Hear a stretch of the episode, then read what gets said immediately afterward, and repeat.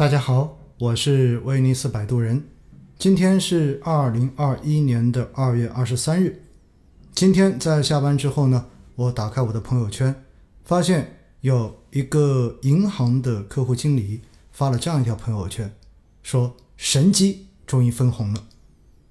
作为银行的专业人士，居然描述一只基金是神机，这个让我是比较意外的。然后我看了一下，就是大家之前。一直非常喜欢的张坤的易方达中小盘，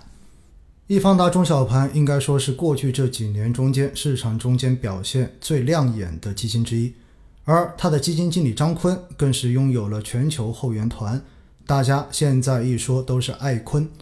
那么在过去这几天市场核心资产出现大幅调整的情况之下呢，易方达中小盘也出现了比较大的净值回撤。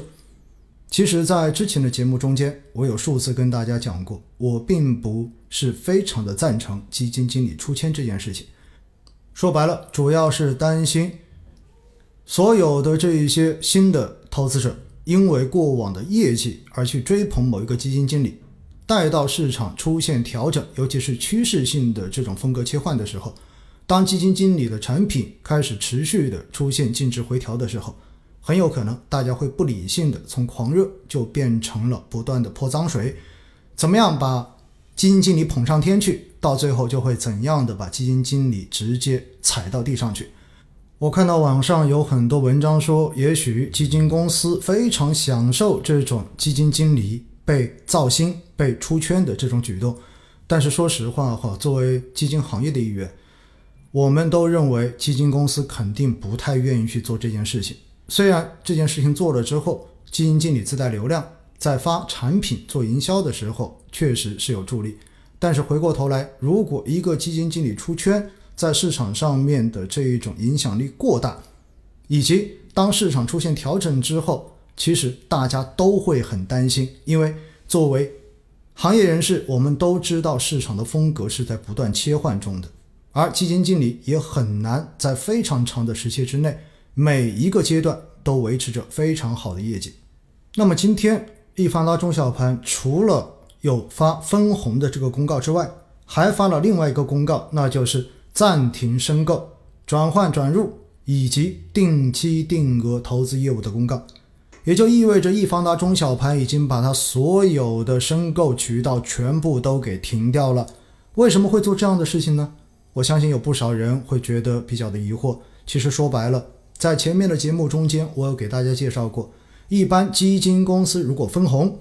除了按照它的法律条款确实每年都要分一次之外，在大多数时候都是因为基金经理手中拿的现金，他已经不太知道该去买什么样的资产来进行组合投资了。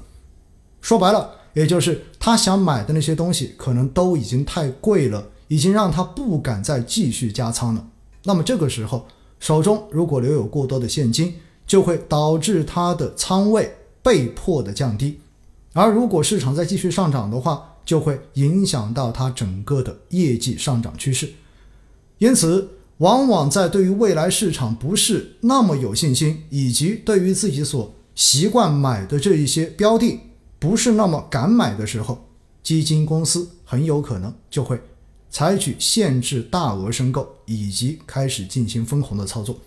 而最极端的就是今天易方达中小盘发的这个公告，直接把所有申购的渠道全部都给暂停掉了。说白了，也就意味着现在这只基金只允许你赎回，但是不允许你申购。不允许申购，说白了就是基金经理在这只产品上面已经不要钱了。钱进来之后，他觉得已经没有办法再去操作了。之前早就已经限了大额，现在限了大额之后，发现手中的钱还太多，所以干脆直接把进钱的渠道全部都停掉。除此之外，再把手中已经拿有的现金也分出来一部分。这样子的话。来保证自己的这个仓位维持在一个理想的水平，并且不会再有额外的资金涌入，而造成他在投资上面的这种困难。那在历史上面有没有过这样的事情呢？有，曾经的华夏大盘很多年都一直暂停申购，相当于就变成了一只封闭操作的基金。目的就是为了维持它的业绩能够一直保持在市场的前列。那么现在这一支产品既然已经暂停申购了，至少说明了几个问题：第一，基金经理对于自己曾经所熟悉的投资方向，其实已经有了非常大的疑虑，他可能并不再看好自己所曾经熟悉的这些投资方向，还有值得买的这个必要，在目前这个市场。那么第二，说明现在基金公司有心要保住这块金字招牌，希望能够通过暂停申购的方式维持这个产品的业绩持续的优秀。